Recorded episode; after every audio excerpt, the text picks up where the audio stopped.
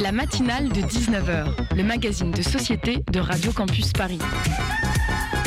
On y parle de sujets sérieux, de sujets moins sérieux, de ce qui se passe en Ile-de-France et de débats pas forcément consensuels.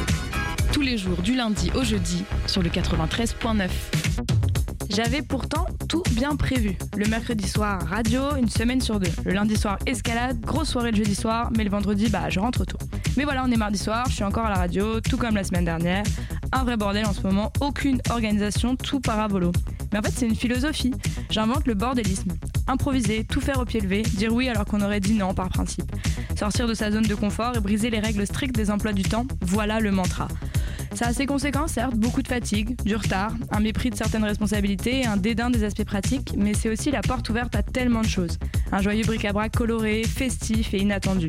Je vis pour l'inattendu. C'est le meilleur concept que l'homme n'ait jamais inventé en fait. La beauté du hasard. Se retrouver loin, très loin de l'endroit où l'on pensait aller. Parler aux inconnus, qui ont souvent beaucoup à dire. Se laisser porter par le flot de la vie, qui je vous le promets n'est jamais décevant. En fait, j'ai une foi inouïe dans la vie. J'y fais totalement confiance. Je sais qu'elle mettra toujours sur mon chemin des trucs chouettes. Pour ne pas confondre naïveté et idéalisme. L'idéalisme, c'est d'aller voir une représentation théâtrale à 7h du matin dans les arènes du parc de Belleville, plusieurs tragédies antiques. La naïveté, c'est d'avoir pensé que lors de cette initiative de la Maison des Métallos, bah je mourrais pas de froid. Bah si, j'ai mouru de froid. L'idéalisme, c'est de parler à ces gens dans ce bar légèrement éméchés et d'espérer avoir une conversation transcendante qui révolutionnera le fonctionnement du monde. La naïveté, c'est de penser que ces gens ne sont absolument pas des hommes libidineux et qui s'intéressent sincèrement à ce que vous leur racontez. L'idéalisme, c'est de vouloir lire le fanzine de Guy Debord Potlatch. La naïveté, c'est de penser que la libraire ne va pas vous regarder l'air éberlué et vous indiquer le rayon de littérature russe. Vous le comprendrez bien, la limite entre idéalisme et naïveté est faible. Il me semble que je la maîtrise pas encore. Encore un bordel, je vous dis.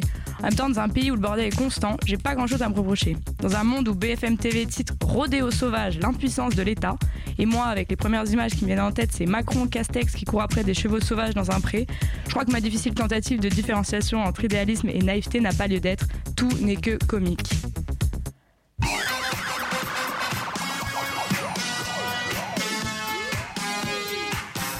Au sommaire de ce soir, on ne parle pas bordel, on parle wokisme, un phénomène qui prend de plus en plus d'ampleur avec Jules Falquet, sociologue et enseignante-chercheuse à l'université Paris 8. Dans le Zoom de la rédaction, on ira à la rencontre de l'association Secours Populaire à l'occasion de leur action Comme un poisson dans l'eau.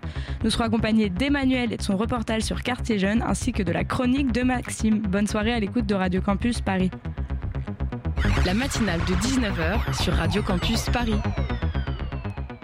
Il faut savoir regarder ce qui vient saper la démocratie et la République. Le wokisme fait clairement cela. Casser des statues, faire le procès de tous les personnages historiques est une démarche absurde et dangereuse. Cela veut dire l'abolition du passé. Ce sont des choses qu'on voit dans George Orwell. Ce sont des choses qui préparent les marches vers le totalitarisme. Ce sont les mots du ministre de l'Éducation nationale Jean-Michel Blanquer sur Europe 1 hier. Le wokisme, terme d'origine anglaise qui désigne le fait d'être éveillé, conscient des injustices et de l'oppression qui pèsent sur les minorités, est un terme central dans la campagne présidentielle. Nous allons revenir sur ce terme, le wokisme, sur son histoire et sur ses enjeux avec Jules Falquet. Bonsoir. Bonsoir. Merci d'être avec nous. Et bonsoir à Capucine qui m'accompagnera ce soir. Alors tout d'abord, euh, d'un point de vue étymologique, wokisme, ce terme anglais, du coup, comme je l'ai dit, ça vient d'où? Ça vient du verbe être réveillé, awake. Et voilà, ça vient donc de l'anglais et c'est rattaché à l'idée bah, de, la conscience, de l'éveil de la conscience, euh, la conscience des injustices et notamment les injustices euh, de race, de sexe, de classe euh, et bien d'autres. On en entend parler depuis quelques semaines en France pas mal. Il y a beaucoup de gens qui l'ont découvert à cette époque-là, ce mot. Mais en réalité, c'est un mot qui vient de bien plus loin, le wokisme le terme woke alors, ça recouvre différentes choses, hein, et notamment, ça vient des États-Unis, le, terme, mais euh, la conscience des injustices, elle vient de beaucoup d'endroits euh, et elle peut être nommée de beaucoup de manières. Après, euh, au-delà de ce que ça représente réellement aux États-Unis, ce qui est intéressant, c'est de voir l'utilisation qui est faite et l'instrumentalisation qui est faite en faisant traverser à ce mot l'Atlantique et en le mettant dans un contexte aujourd'hui en France de beaucoup de confusion et de beaucoup d d'attaque euh, depuis une gauche qui s'est extrêmement droitisée, d'attaque sur sa gauche, on va dire, pour nier sa droitisation. Et c'est une manière de, tout mélanger en quelque sorte et de faire peur avec les ennemis de toujours, à savoir les États-Unis, amis ennemis de toujours. Parce que c'est un, terme qui c'est avec le, mouvement Black Lives Matter, notamment aux États-Unis, qu'on a beaucoup entendu aux USA, mais d'un plutôt d'un, avec un regard peut-être plutôt plus positif qu'aujourd'hui, euh, comme vous le dites, la, la, langue française, en France en tout cas, c'est quelque chose de totalement dénigré. On le voit bien, le ministre de l'Éducation nationale quand même euh, dénonce ce wokisme. Alors en fait, euh, ce qui euh, met en danger la société française, euh, c'est pas le wokisme ou c'est pas l'élu des minorités, c'est l'organisation sociale à la fois capitaliste, patriarcale, raciste, islamophobe et totalement écocide. quoi. C'est ça qui nous met tous et tout en danger, je pense. Oui, clairement, clairement, ça nous met. Non, non, mais bien sûr, totalement. Et quand on voit que cette Enfin, ce, ce, ce, danger-là, il est à la, enfin, c'est la sphère même de l'État. C'est l'État qui en est responsable. Et quand le ministre, voilà, parle comme ça, c'est, on se dit si l'État est comme ça, on ne voit pas comment ça peut changer. Enfin, c'est difficile de voir comment. C'est-à-dire, c'est assez inquiétant que mm. soit ministre euh, de l'Éducation une personne aussi. Euh, aussi euh, droitière, on va dire, que, que Blanquer. Et le, comment les réformes qu'il propose pour l'école sont particulièrement problématiques. Et quand il prétend que le wokisme attaque par exemple l'histoire, en fait, c'est plutôt les réformes de l'école et de, l'enseignement de l'histoire et de sa de son écriture aussi qui euh, sont problématiques parce qu'en fait l'histoire c'est vraiment une toute petite version euh, très euh, retravaillée du côté des vainqueurs de cette histoire qui est enseignée faiblement à l'école qui par ailleurs manque considérablement de moyens. Et le wokisme, il est un peu repris, on a l'impression, euh, par, euh, par tout le monde. Il y a une grosse controverse autour, mais on a, au final, ça perd un peu de son sens. Enfin, le wokisme aujourd'hui, en tout cas en France, il est tellement repris partout, critiqué, on ne sait plus trop ce que ça veut dire. Hein, bah, en fait, euh, comment dirais c'est une polémique destinée à faire le buzz hein, en réalité, parce que, disons vraiment, je crois qu'il faut complètement distinguer ce que ça représente aux États-Unis et euh, ce qui en est fait ici, qui en fait euh, est, détaché en quelque sorte, n'a pas grand-chose à voir. Mais par contre, le but, euh, on est dans un climat bien sûr préélectoral, et le but c'est à la fois de faire le buzz, de se positionner, et tous les candidats et les candidates se positionnent le plus à droite possible, à part certains ou deux qui restent à peu près décents et, réfléchis. Les autres cherchent uniquement à, faire le buzz en utilisant des termes et, en, répandant la confusion en fait, et tout en accusant les autres de confusionnisme. ce qui est un phénomène assez euh, pervers et assez euh, novlangue en fait. Hmm. Parce que par exemple, euh, dans, la catégorie aucun sens, gros bordel, il y a par exemple le ministre des Transports Jean-Baptiste Djebari qui a dit lundi que Éric Zemmour en fait avait une politique assez wokiste. Donc ça n'a vraiment, ça veut rien dire en fait. C'est voilà parce que il a dit, il ramène chacun à ses distinctions, à ses frustrations, à ses discriminations. Alors d'abord, Zemmour, il n'a pas de politique. Euh, il fait pas, enfin, il fait de la politique, mais il n'a pas de politique, premièrement. Et puis, euh, deuxièmement, en réalité, ce que euh, un certain nombre d'hommes et de femmes politiques en France aujourd'hui ont du mal à, penser et à affronter, ce sont les inégalités sociales réelles liées au racisme réel, à l'islamophobie réelle, au sexisme et à l'hétérosexisme réel et au système capitaliste réel. C'est ça qu'ils n'arrivent pas à... Donc c'est pas une question d'identité, euh, c'est une question de euh, comment la société fonctionne concrètement, quoi, au jour le jour. Parce que c'est ça, là, une des critiques moi que j'ai pu lire justement du, wokisme, c'est euh, c'est en fait c'est ce que ériger euh, l'identité personnelle plus haute que certaine forme d'universalisme, de on est tous égaux et de et vous le dites bien en fait c'est ça a aucun rapport finalement avec l'identité, c'est les inégalités qui en fait finalement existent mais que ne veulent pas voir. Qui ne veulent pas voir, qui veulent au contraire approfondir et dont ils veulent continuer à bénéficier, surtout parce que les gens qui critiquent euh, le wokisme, en l'occurrence par exemple Blanquer, euh, ils le critiquent parce que euh, il est dans une position sociale particulièrement privilégiée qu'il doit à un système social qui exploite, opprime, etc. c'est tout simplement, je suis désolé de dire des choses aussi triviales, mais c'est tout simplement de ça qu'il s'agit. Et bah, quand vous dites qu'il y a des, il y a quand même Sandrine Rousseau. Moi, j'aurais voulu qu'on parle quand même de Sandrine Rousseau, qui est, c'est, Enfin, c'est la seule candidate qui a, qui a dit je suis une candidate woke, qui a utilisé ce mot euh, bah, de manière positive et elle l'a clamé et, c'est la seule qui utilise ce terme euh, de manière positive. Voilà, c'est intéressant, mais après, est-ce que de toute façon, euh, est-ce que ça a du, vraiment du sens Enfin, bien sûr, ça peut en avoir, mais aux États-Unis, et ça en a tout particulièrement. Mais ici, est-ce que c'est vraiment ça qu'il faut dire dans la mesure où ce terme n'est pas très bien compris et n'est pas vraiment ancré dans des luttes concrètes? Est-ce qu'il suffit pas de dire, d'utiliser des bons vieux mots qu'on connaît? Par exemple, je suis féministe, je suis antiraciste, je suis contre l'islamophobie, je suis contre le capitalisme. Ouais, ça c'est. C'est un, un, problème de sémantique, c'est un problème de mots en fait qui n'a pas. Euh... C'est pas qu'un problème de sémantique, mais c'est un problème politique, mais il, passe à travers la manière dont on s'exprime. Parce qu'il y a des personnes, qui, des candidats qui pourraient se dire anticapitalistes, anti. Euh, euh, enfin, voilà, contre, lutter contre plein d'inégalités et qui pourtant se revendiquent pas woke. on, on l'air de un peu de mettre ça à l'écart, de se dire je suis pas woke. Oui, mais encore une fois, je pense que euh, ce terme n'a pas c'est inutile de chercher pour l'instant, et dans ce cadre-là en tout cas, en plus électoral et en quelques instants à la télévision ou à la radio, c'est inutile de chercher à se positionner dans ce débat qui est complètement mal connu pour nous ici aujourd'hui et qui ne correspond pas, euh, en tout cas qui ne correspond pas bien euh, euh, au débat ici. En fait, par rapport à quoi il faut se positionner, c'est par rapport à la situation ici, aux, aux traditions de lutte des différents mouvements ici. Hmm. Donc c'est très propre à la France finalement comme débat, enfin en tout cas comme controverse, il n'y a pas trop ça dans... Voilà, c'est-à-dire, je veux pas dire qu'il faut être aveugle à ce qui se passe dans le reste du monde, c'est pas du tout ça, ou qu'il faut s'enfermer dans le franco-français, bien au contraire.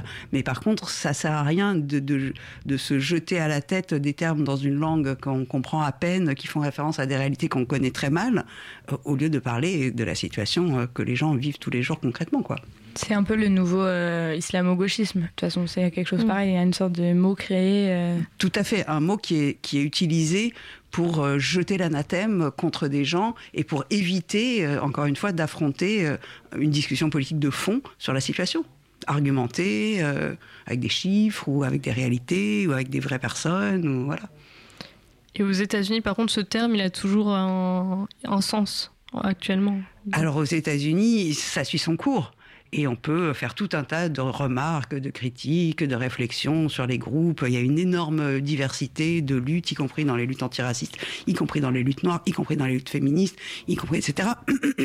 Donc euh, voilà, si on veut faire un débat sur les luttes aux États-Unis, là, c'est on est sur un autre, euh, on va dire, dans un autre champ, quoi. Hmm. Oui, clairement, ils ne s'entretuent pas autour d'un mot et nous, Heureusement qu'ils sont en train de faire. Parce que j'ai un peu l'impression que là, c'est ça. C'est de tous les jours, tous les jours, il y a quelqu'un qui fait une sortie en France sur ce terme-là, wokisme. Mais comme vous le dites, ça prend. Euh, alors, on, peut regarder ça un petit peu en prenant un peu de recul. On regarde la concentration médiatique croissante, on regarde les agissements de Bolloré, les rachats, etc., de la presse, de la radio, de la télé. Euh, on regarde comment fonctionne maintenant euh, la communication et l'information sur euh, les médias sociaux, etc. Et là, qu'est-ce qu'on constate? On constate que, en fait, les médias ne sont plus des instruments destinés à informer, c'est des, des, objets destinés à produire du clic euh, autour de contenus fabriqués par à moitié des robots et en fait ça sert juste à gagner de l'argent. Donc si Wok ça fait faire des clics, euh, ils disent Wok tous les tous les trois minutes et voilà. Donc on sait qu'il y a quand même un, un, pas un problème réseaux sociaux, non, mais un que toutes ces, polémiques-là viennent aussi. C'est vrai que dès que quelqu'un dit quelque chose, c'est repartagé partout et sur Twitter, sur. Euh, bah, il faut regarder quel est le modèle économique des médias, hein, tout simplement. Enfin, je pense qu'il faut prendre un petit peu de distance et, constater ça. Et dans ce cas-là, euh, on comprend beaucoup mieux pourquoi euh, les gens cherchent à faire le buzz. En plus du contexte électoral, c'est tout le modèle de la entre guillemets information qui n'est plus de l'information, qui est autre chose, qui est encore une fois, c'est du temps de cerveau disponible, des supports publicitaires, des, des sources de clics. Donc ça vient avant tout des réseaux sociaux euh, pas uniquement des, enfin, réseaux sociaux. C'est ensuite que ça, le débat est venu. Euh, c'est pas les, enfin, les réseaux sociaux aussi, mais c'est vraiment la, concentration, la transformation de l'univers médiatique et la concentration dans les mains d'un petit nombre d'acteurs à la fois capitalistes et, plutôt de droite ou d'extrême droite, qui explique, disons, la configuration de ce champ euh, médiatique, explique, et les réseaux sociaux, ils sont pris à l'intérieur de ça parce qu'on pense qu'on fait ce qu'on veut, etc. Mais pas du tout. C'est les GAFAM euh, qui, qui, structurent aussi et qui font partie de cette même logique de transformation de comment les gens s'informent, comment les gens communiquent euh, dans un cadre de plus en plus globalisé, euh, avec toutes les transformations technologiques auxquelles on assiste. Moi, j'avais une question plutôt parce que, par exemple, ce terme woke, moi, je sais que enfin c'est pas j'aime me j'aime me revendiquer de ce terme-là quand même, mais un petit peu avec mes amis, c'est quelque chose où on sait qu'on fait quand même très attention et qu'on est assez consciente de beaucoup de choses et de j'ai un peu l'impression qu'il y a peut-être aussi un problème générationnel de jeunes générations qui s'engagent et qui se reconnaissent peut-être dans ce terme-là de wake. Moi, je dis pas woke, avec mes amis, on dit plutôt awake, de voilà, parce que voilà, l'anglais, on adore. Mais euh, et que j'ai l'impression qu'on est confronté à des, un mur un petit peu. Euh, bah, de personnes plus âgées qui sont euh, totalement ouais problème générationnel la communication passe pas et on se comprend pas et ça, euh, je, pense que je suis assez d'accord. Mais en fait, le problème, c'est pas un problème de terme. Le problème, c'est euh, qu'est-ce qui, euh, maintenant, pour un certain nombre de gens dans les, dans les nouvelles générations, même si elles sont diverses et tout, qu'est-ce qui, en effet, est devenu insupportable et que des générations plus anciennes, notamment les boomers, mm, mm. voilà, dont ils, ils pour euh, la majorité, ne se rendent pas bien compte ou euh, ne le voient pas de cette manière. Quoi. Vous pensez que c'était euh, c'était pas insupportable pour eux ou que c'est juste qu'il y avait tellement pas de visibilité de, certains C'est à la fois que les choses ont changé, la manière de les dire et de les penser a changé. c'est un ensemble, quoi. Mais en effet, il faudrait réfléchir longuement et développer plus à fond, mais euh, je pense que c'est vraiment la manière, c'est vrai, la centralité d'une explication en termes de classe, par exemple, euh, bah, elle a été euh, pas balayée, mais elle a été mise un peu de côté. Et désormais, les gens, une partie des gens ont tendance à quand même comprendre qu'il y a aussi des rapports sociaux de sexe, des rapports sociaux de race, et qu'en fonction de ça, on peut pas tout expliquer par la classe. Bon, mais une partie des gens, déjà même la classe, ça ne revient pas à l'esprit. Donc, il y a du travail à faire. Mais disons cette idée de, de l'imbrication des rapports sociaux, de la variété des logiques de, de pouvoir, d'exploitation, de domination, ça c'est vrai que euh, c'est plus évident pour des nouvelles générations. Après, quelquefois, on peut penser que c'est une analyse un peu trop fragmentée, mais ça, c'est une autre. Il y a plusieurs manières de concevoir tout ça, de le penser. Et c'est vrai que c'est dommage et que c'est frappant de voir comment, bah, notamment, euh, des personnes qui sont euh, euh, des hommes, qui sont d'un certain âge, qui sont plutôt de la bourgeoisie et plutôt du côté blanc, refusent absolument toute mise en question. Mais bon, c'est normal, ils sont dans leur position de pouvoir. Hein.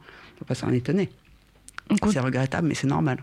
Ouais, on continue à parler de tout ça un petit peu euh, juste après une pause musicale.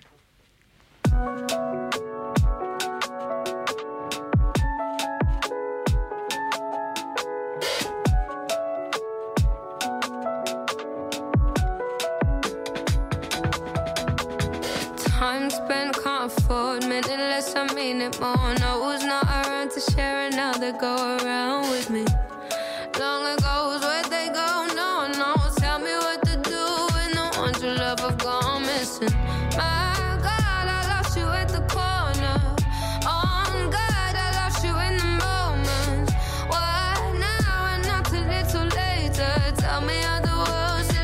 So long without you, yeah. Yeah, yeah. Tell me how to keep my world moving on without you, yeah. Yeah, yeah. How can my world be much better off without you? You on the inside looking now. When it took a life, they can't get back home. Mom stays crying for the both of them. Holding on to pictures cause she can't hold either.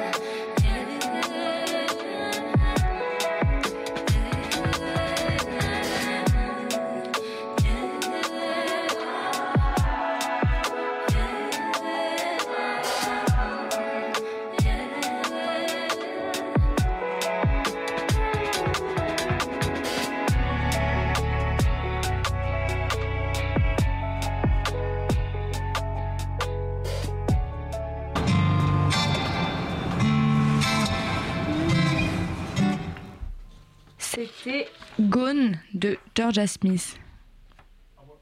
La matinale de 19h sur Radio Campus Paris. Plutôt Gone en fait. Hein. Enfin, voilà. on est toujours avec Jules Falquet et on continue à parler euh, wokisme, mais euh, pas que wokisme, surtout euh, inégalité sociale et politique qui gère ces inégalités sociales.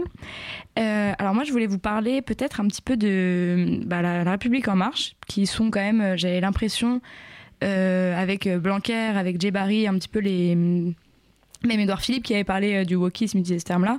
J'ai l'impression que c'est vraiment leur, un petit peu leur truc. En même temps, c'est pas étonnant que ce soit leur truc vu que c'est un mot anglais. Ils sont un peu dans une dynamique euh, de euh, on est ouais je me perds dans ouais startup nation un petit peu le wokisme comme ça qui en fait propose une sorte d'entre-deux de centre dont on comprend pas réellement où ils sont voilà et en quoi peut-être qu'ils sont plus dangereux en tout cas à mon sens même qu'une droite dure et claire et qui s'énonce clairement voilà, mais je ne crois pas qu'ils soient au centre. Hein. Je crois que depuis un bon moment, ils sont à droite, euh, vraiment à droite toute. Quoi.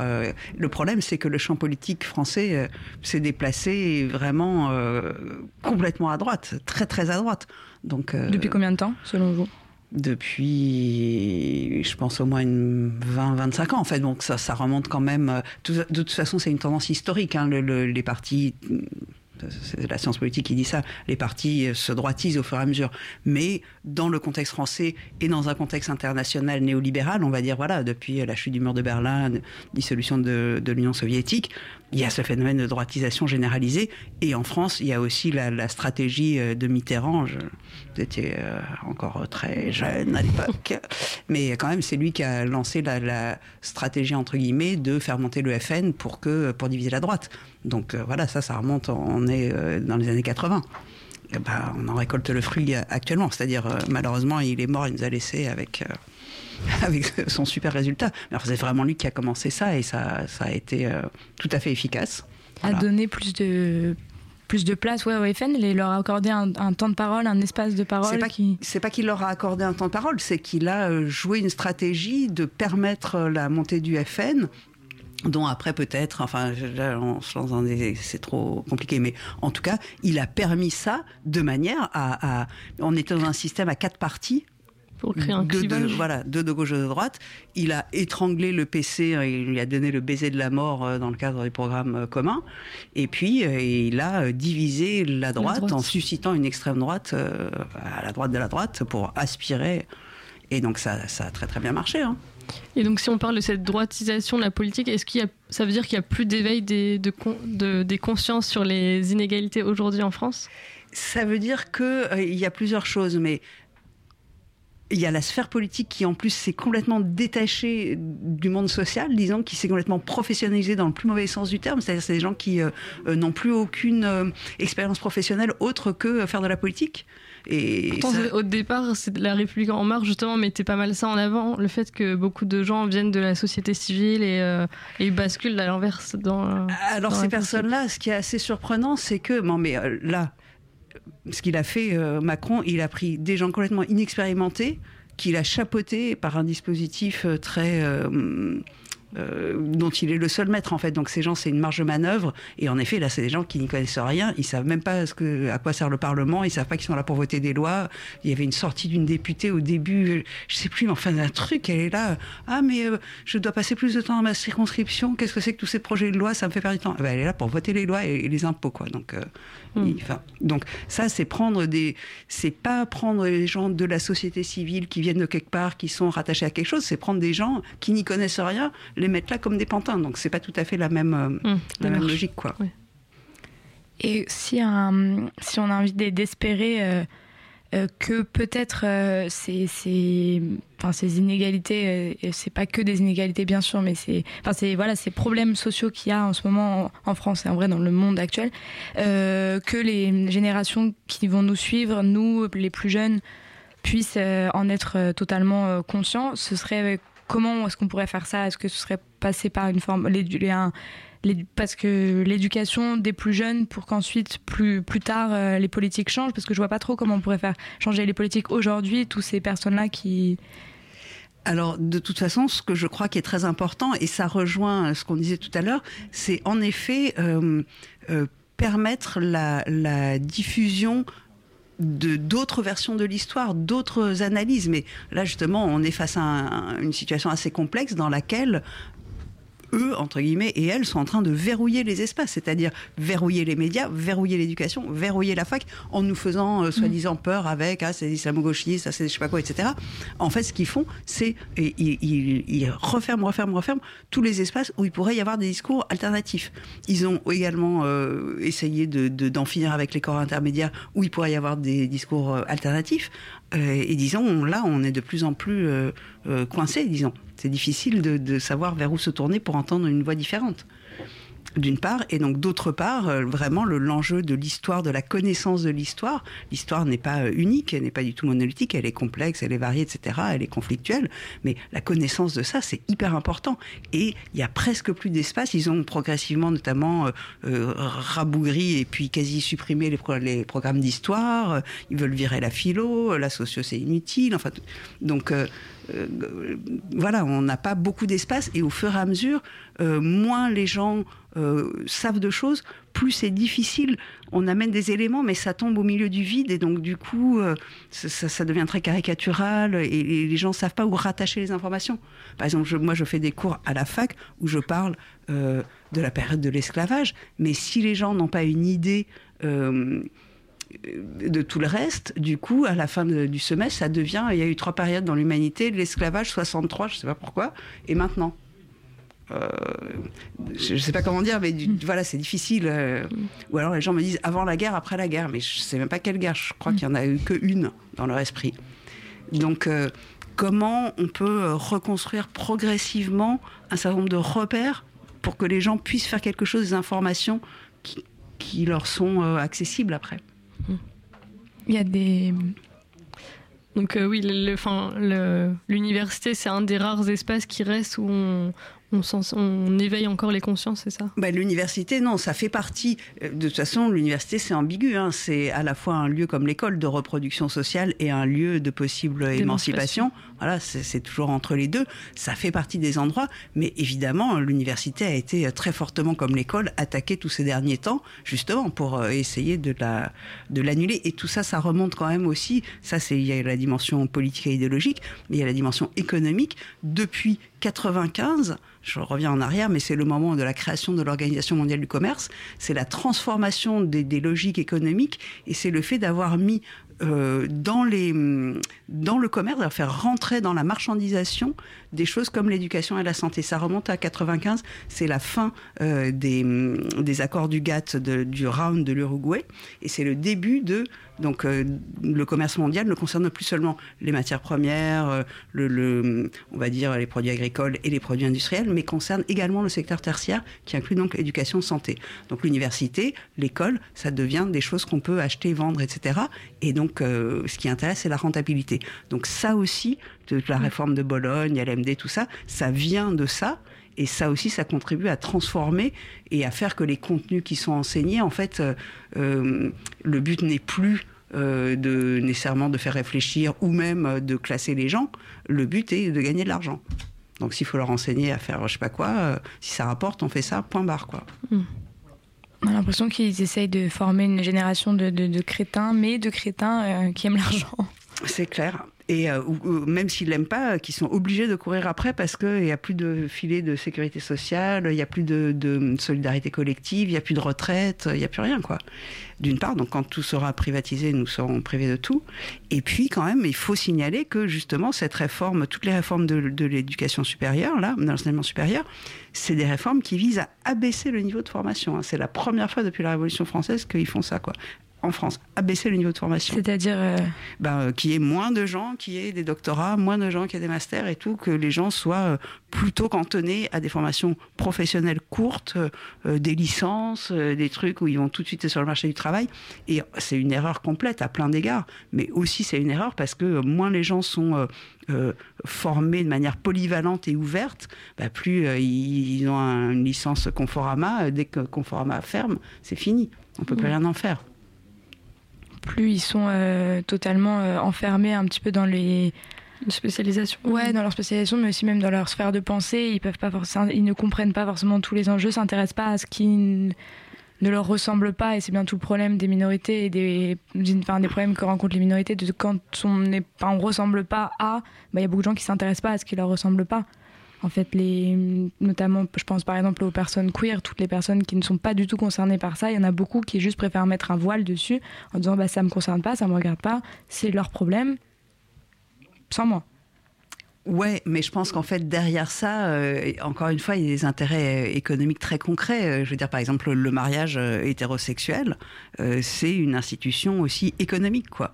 Et c'est ça que les hétérosexuels, ils défendent. Ils croient qu'ils défendent, je sais pas quoi, mais en fait, c'est ça qu'ils défendent. C'est leur privilège, le fait qu'ils ont des meilleurs appartes, qu'ils gagnent mieux leur vie quand ils sont mariés, respectables, etc., que les autres, quoi. tout est une question de privilège. C'est ce que vous disiez tout à l'heure quand vous parlez du coup de Blanquer par exemple qui est dans ses petits privilèges et qu'il a c'est pour ça qu'il n'essaie de pas en sortir parce qu'ils sont c'est confortable le privilège. Ces privilèges et en fait peut-être c'est pas le meilleur terme je, des fois je me dis mais c'est euh, la position de pouvoir. C'est une position de pouvoir dans laquelle ils vivent mieux.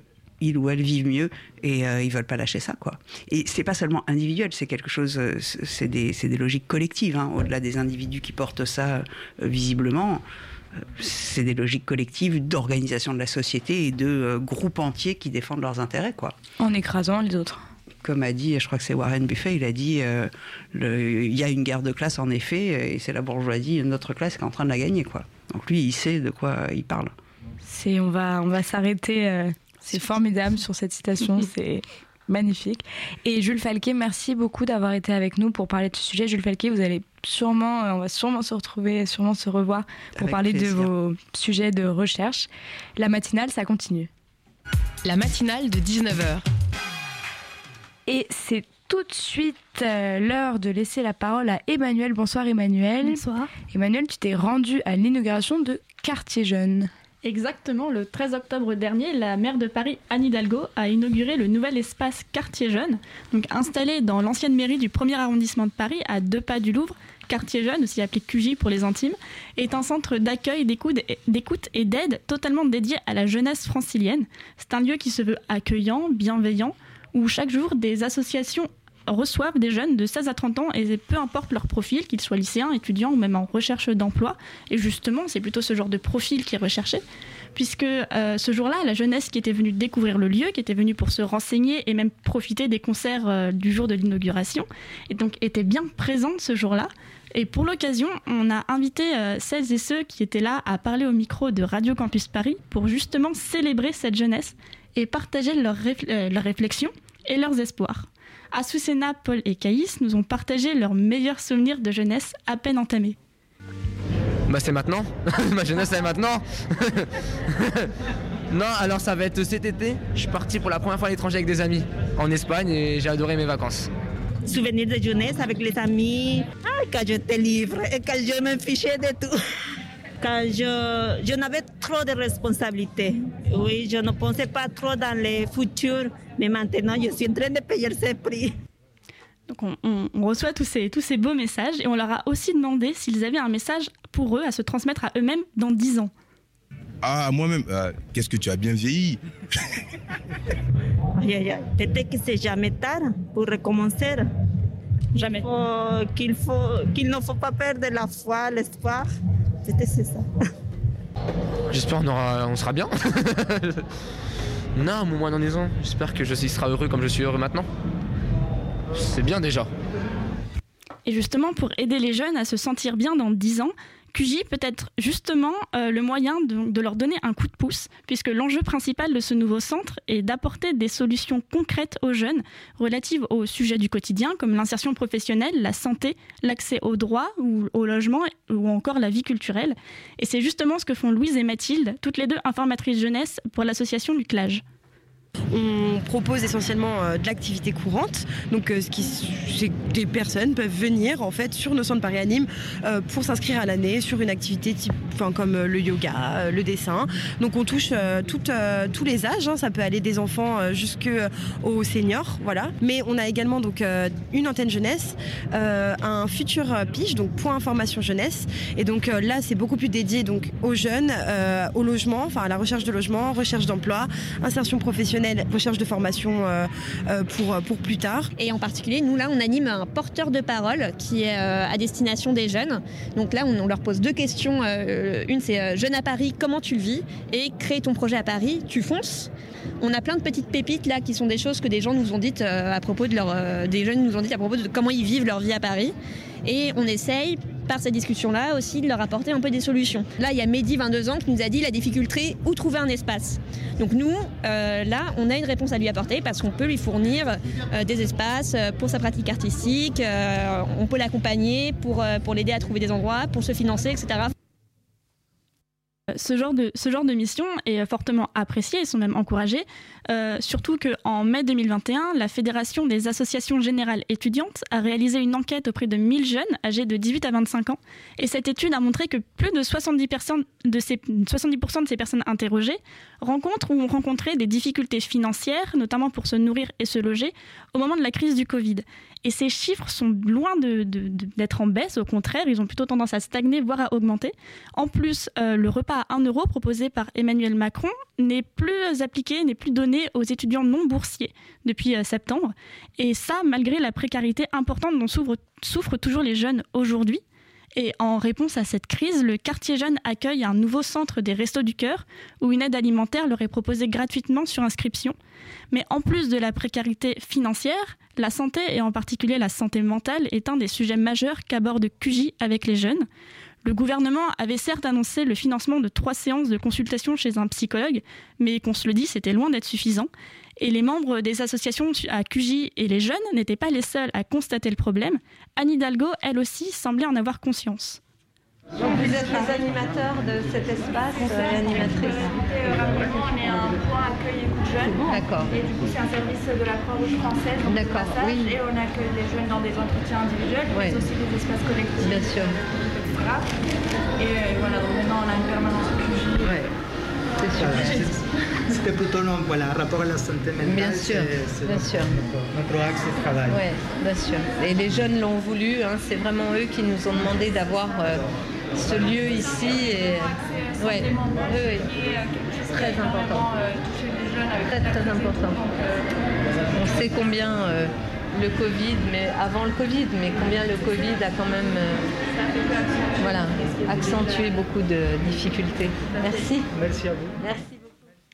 Pour pallier ça, le quartier santé du QJ a ouvert euh, toute la semaine euh, des, des rendez-vous avec des professionnels de santé, toujours gratuitement, donc avec des psychiatres et des pédopsychiatres, toujours en accès libre pour, pour les jeunes. Et c'est vrai qu'on ne peut qu'encourager ce, genre- ce- ce genre d'initiative. Et d'après euh, Anne Hidalgo elle-même, euh, ces structures auront même tendance à se multiplier dans le futur. D'abord, euh, c'est vrai qu'à l'échelle de la ville, un peu comme euh, l'Académie du climat ou l'école aussi, parce qu'on a créé il y a deux ans maintenant une école du numérique pour les jeunes, gratuite, etc., au Halles, ce sont des lieux qui ont vocation effectivement à se déployer dans les différents arrondissements. Pas exactement sous la même forme, mais avoir quand même euh, des correspondances. Donc oui, ce lieu-là, d'abord, il est là, central, il permet à beaucoup de jeunes de venir de partout dans Paris, parce que le centre de Paris appartient euh, à tout le monde et à tous les jeunes. Mais bien sûr que s'il y a des idées euh, pour déployer, pour faire rayonner ou pour avoir des actions qui soient des actions dans les arrondissements, nous les accompagnerons aussi avec mes collègues. Après, est-ce que c'est euh, quelque chose qui doit pouvoir euh, exister à l'échelle nationale? Je pense que c'est un lieu qui, dans les métropoles, euh, a du sens parce qu'on est dans des endroits où effectivement il y a beaucoup de mobilité, il y a beaucoup de transports en commun, on a le métro, on peut se déplacer très facilement.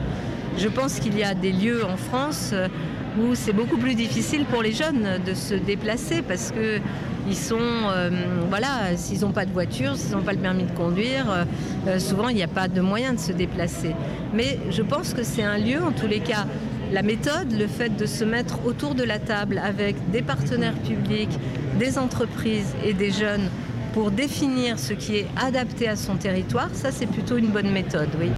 Alors on entend tout ça, mais j'ai quand même j'émets une petite réserve, j'ai une question à ce propos-là, c'est que est-ce que c'est vraiment le rôle des associations de prendre en charge tous ces jeunes Est-ce que l'État n'est pas plutôt en train de déléguer son devoir euh, de garantir de bonnes conditions de vie aux citoyens et futurs citoyens, puisque ce ne sont pas que des, personnes majeures, ce sont aussi des jeunes de, de 16 ans qui souffrent des fois de ce genre de problème? Euh, donc ça, c'est une question euh, qui va devoir être répondue donc avec euh, les prochaines présidentielles. Et justement, quelques jours après l'inauguration de QJ, Anne Hidalgo a officialisé le lancement de sa campagne pour les présidentielles 2022. Et tiens, justement, qu'est-ce que la jeunesse ferait-elle si elle était à la tête du gouvernement? Donc je, vais vous laisser avec leur, avec leur programme.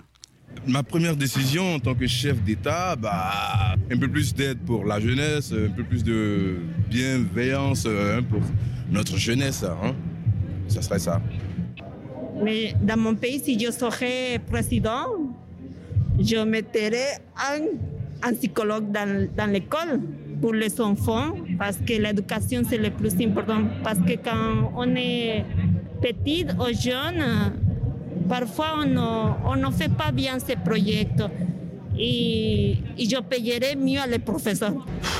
Courage, c'est tout ce que j'ai à lui dire. C'est à mon moi président, courage et, et force. Merci Emmanuel pour ce reportage. C'est tout de suite l'heure du Zoom de la rédaction. Le Zoom, dans la matinale de 19h. On reçoit, euh, tu reçois Elisa Thierry Robert, secrétaire national du Secours populaire. Bonjour Thierry. Bonjour. Euh, ce soir, euh, donc, euh, vous, êtes, vous êtes ici pour nous parler de l'opération solidaire Comme un poisson dans l'eau, lancée par votre association. Le 8, la huitième édition a commencé hier. 800 enfants de 8 à 11 ans ont été accueillis dans plus de 80 centres aquatiques récréa pour apprendre à nager. Et l'opération dure donc pendant 5 jours jusqu'à vendredi. Thierry Robert, à qui exactement s'adresse cette opération? Ben, Ça s'adresse à des enfants de 8 à 11 ans. Euh, qui sont euh, des enfants de famille que le Secours populaire accompagne tout au long de l'année au travers de, différentes, de ces différentes permanences d'accueil qu'il a à travers le territoire. Le Secours populaire, c'est 1300 lieux de solidarité en France et autant vous dire que beaucoup des publics que nous aidons euh, sont, par le biais de leur famille, des enfants, des jeunes. Et donc, il, nous trouvait, il nous a semblé important que euh, puisse donner accès à, des cours de natation à des enfants, puisqu'ils sont nombreux, malheureusement, à rentrer en sixième sans savoir nager. Et donc, pour nous, la natation, le sport en même temps, c'est aussi euh, une situation de, de, de vie et de protection. Et il est donc important que les enfants puissent apprendre à nager. Vous l'avez dit, euh, ils, ont, ils, sont nombreux à ne pas, euh, avoir appris à nager euh, en sixième. Selon une enquête réalisée par la Fédération française de natation, un enfant sur deux ne sait pas nager à son entrée en sixième. Donc finalement, l'objectif du stage, c'est d'allier apprentissage et loisirs pour réduire ces inégalités réduire ces inégalités et puis savoir se protéger tout, simplement dans la vie parce que savoir nager ce n'est pas seulement un sport c'est d'abord un, bien-être personnel. C'est aussi le sport parce que c'est aussi l'épanouissement personnel la rencontre avec les autres la sociabilisation. Et donc le secours populaire avec son partenaire Récréa dans le cadre de ces opérations euh, participe aussi au financement euh, du matériel en offrant par exemple les maillots de bain les bonnets de bain mais aussi en apportant un soutien sur les inscriptions après pour euh, d'autres euh, cours de natation, pour euh, l'inscription en piscine, parce que ça a aussi un coût important pour les familles. Et il nous semble important de, de, relever ce défi de l'accès au sport pour tous sur notre territoire. Donc c'est pas seulement pendant les vacances de la Toussaint, il y a une vraie continuité qui est suivie après. c'est quoi exactement le programme de ces cinq jours de stage concrètement? Bah, tous les jours, les enfants vont venir euh, donc euh, encadrés par des personnels qualifiés, des maîtres nageurs qui vont leur apprendre euh, chaque jour à nager. Alors bien évidemment, le programme c'est pas simplement nager, c'est aussi s'épanouir. Donc il y a des jeux d'eau, il y a aussi toute une série d'animations autour. Ils ont les goûters, donc il y a, l'apprentissage de comment se sauver en cas de, de, de dans, la natation. Il y a, toute une série de programmes qui va durer effectivement, comme vous le dites, ces cinq jours. Donc le Secours populaire a décidé de mettre l'accès au sport au cœur de ses préoccupations. Est-ce que vous pouvez un peu nous expliquer pourquoi? Ben, comme je vous le disais, c'est-à-dire que l'être humain a besoin de se nourrir et c'est pourquoi le Secours populaire aide 3 900 000 personnes en France, en particulier dans le domaine alimentaire, mais aussi de s'épanouir. Et donc l'accès au sport, c'est aussi un moyen comme je vous le disais à l'instant, de sociabilisation. C'est aussi euh, euh, la possibilité de prendre soin de son corps.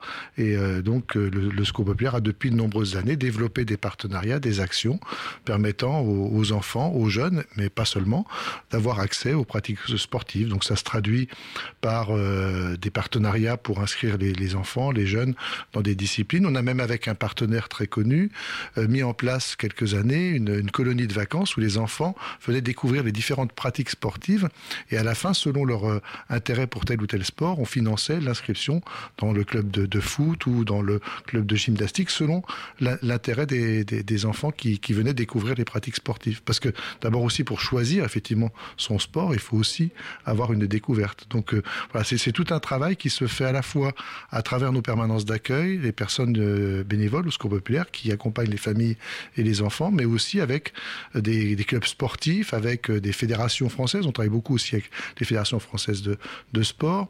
On est en train de réfléchir aussi dans la perspective de, de Paris 2024 à être comment aussi impliqué dans cette question de la pratique du sport. Et il faut savoir qu'on intervient en France, mais aussi on intervient avec des partenaires à l'étranger parce que le sport c'est universel et comme la solidarité d'ailleurs. Et, euh, et, du coup, on, pense aussi à cette question de la pratique sportive dans d'autres pays où euh, les enfants ont besoin d'être accompagnés.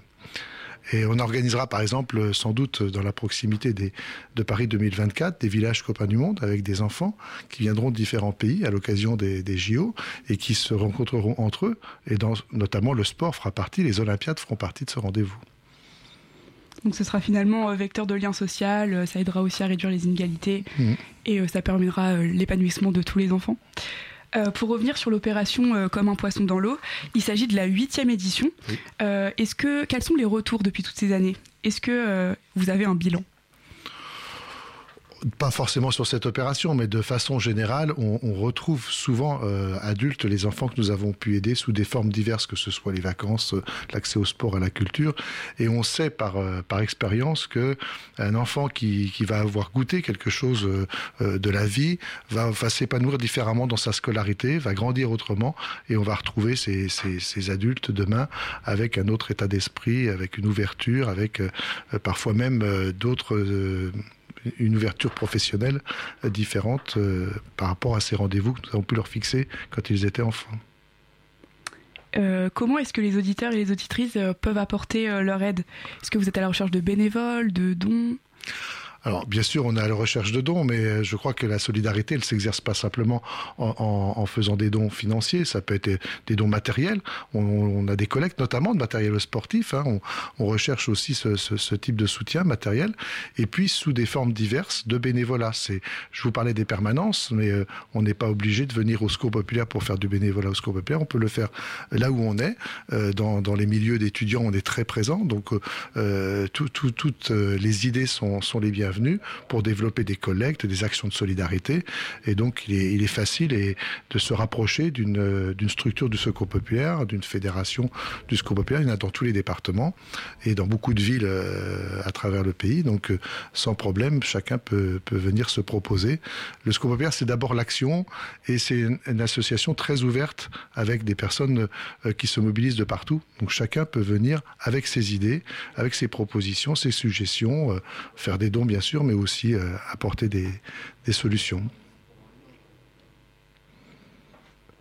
Ah, et bon, bonsoir, bonsoir.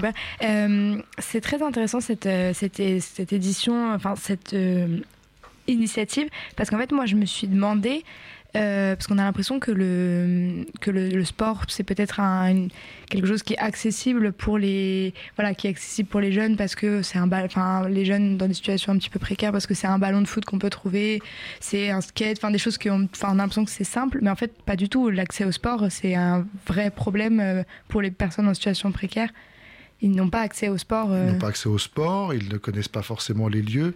Il y a beaucoup d'accompagnement, vous savez, dans nos permanences d'accueil parce que les parents ne connaissent pas. il, y a, des freins, il y a plein de freins. il y a les fêtes des associations au début de l'année scolaire, mais on, encourage aussi les parents à aller voir, etc. Mais il y a toujours un, une frais, un frais d'inscription, ce qui n'est pas simple pour les parents à, payer.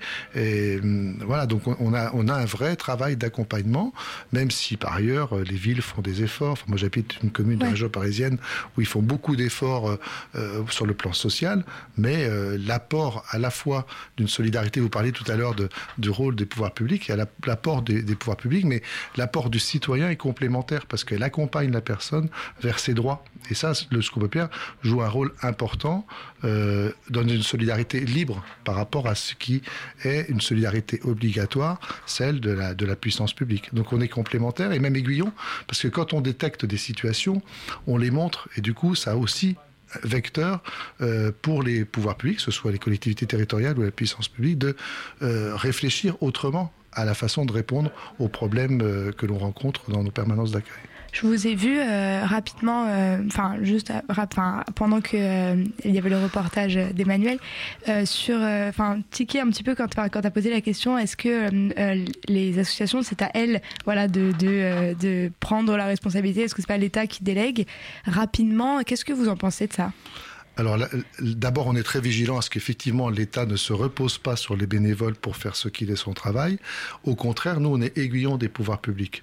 On a vu, par exemple, dans la période du confinement, tous les problèmes de la fracture numérique, qui n'est pas qu'une question de génération, c'est aussi une question de moyens, euh, mais aussi une question d'adaptation. Par exemple, là, on est en train de, pointer du doigt qu'à partir du 1er janvier, euh, tous les services publics, donc les services sociaux, vont être dématérialisés, ce qui veut dire un risque dans les foyers les plus précaires, euh, là où les parents n'ont pas les moyens, ou n'ont qu'une seule, qu'un seul téléphone, ou peu de moyens de, connexion. Donc il y a les moyens matériels et, les moyens de connexion, mais il y a aussi la culture de l'utilisation du numérique, avec un risque précis de ce que les enfants soient ceux qui remplissent les documents sur les plateformes euh, numériques à la place des parents, ce qui n'est pas le rôle d'un enfant.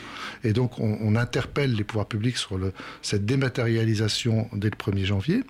Euh, une des écoutes malheureusement pour le moment la date n'a pas changé, ça a été la mise en place de conseillers numériques qui ont été décidés par le gouvernement. Donc vous voyez comment, à partir d'une action de solidarité, à partir des besoins que les étudiants, les familles, les enfants ont exprimés à l'occasion de, enfin, dans cette période difficile autour du numérique, on a pu aussi faire bouger les lignes au niveau des pouvoirs publics. Donc c'est pour ça qu'on est plus dans un rôle d'aiguillon que de faire à la place, et on est très vigilant à ça, et c'est ce qui fait la différence entre une solidarité obligatoire et une solidarité libre qui est exercée par des personnes bénévoles. Ce qu'on peut perdre, c'est 87 000 bénévoles sur tout le territoire. Donc vous voyez cette force, cette puissance de citoyens de toute génération qui se mobilisent et qui donc font euh, réagir les choses. Merci beaucoup euh, Thierry Robert d'avoir été avec nous. Je rappelle, l'initiative, c'est comme un poisson dans l'eau. Allez voir ça, euh, chers auditeurs. La matinale de 19h sur Radio Campus Paris. Nous l'avons appris lundi dernier, la moitié des bracelets électroniques en France ont été atteints par une panne. La panne a duré plus de 5 heures. Nous rappelons que 15 000 bracelets électroniques sont en circulation en France. Aucun incident n'a été déclaré, mais comment faire pour éviter que cet incident se reproduise? Pour en parler, nous recevons le général Swanson. Bonsoir général. Bonsoir. Général, avez-vous des solutions pour éviter que ces pannes se reproduisent? Naturellement. J'ai d'abord suggéré de rétablir la peine de mort pour les porteurs de bracelets électroniques. Ainsi, nous ne risquerons plus les pannes informatiques. Mais cette solution n'a pas été retenue. Bah, peut-être parce que c'est illégal. Non, parce que c'est trop cher. Mais rassurez-vous, j'ai eu d'autres idées. Voyez-vous, j'ai pensé à remplacer le bracelet électronique par un bracelet. Électronique? Non, non, un bracelet. Ça sert à rien. Tout seul, non. Mais ce bracelet sera relié à une laisse de 154 km en chaîne, directement relié au commissariat de police le plus proche. Ainsi, le condamné pourra circuler librement sans qu'il soit perdu de vue par la police. Mais si le condamné veut partir un peu plus loin, je sais pas, en vacances Eh ben, on lui agrandit la chaîne et pour les bracelets d'éloignement Soyez rassurés, nous avons également envisagé cette éventualité.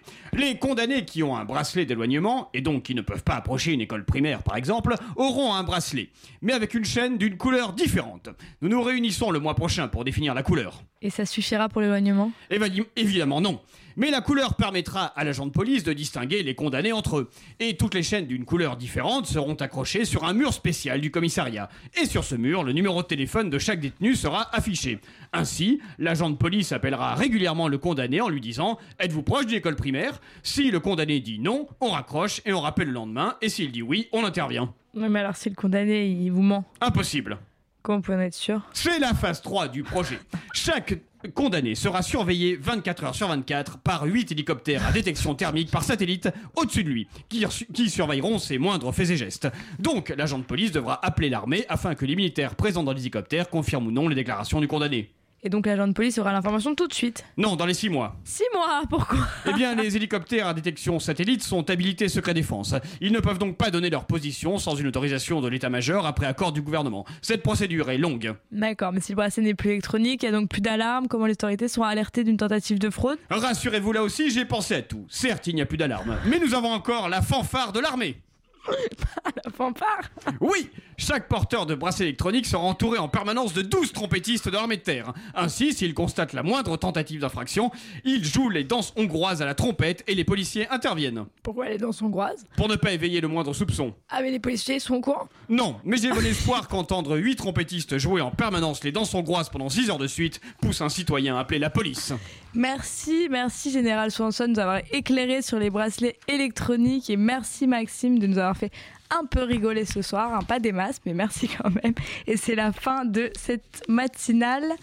Je remercie tous nos invités. D'abord Jules Falquet, je remercie Thierry Robert, merci à Emmanuel, merci à Capucine, merci à Elisa, au général Swanson, aka Matisse, merci à Tom pour la réalisation et à Hugo pour la coordination.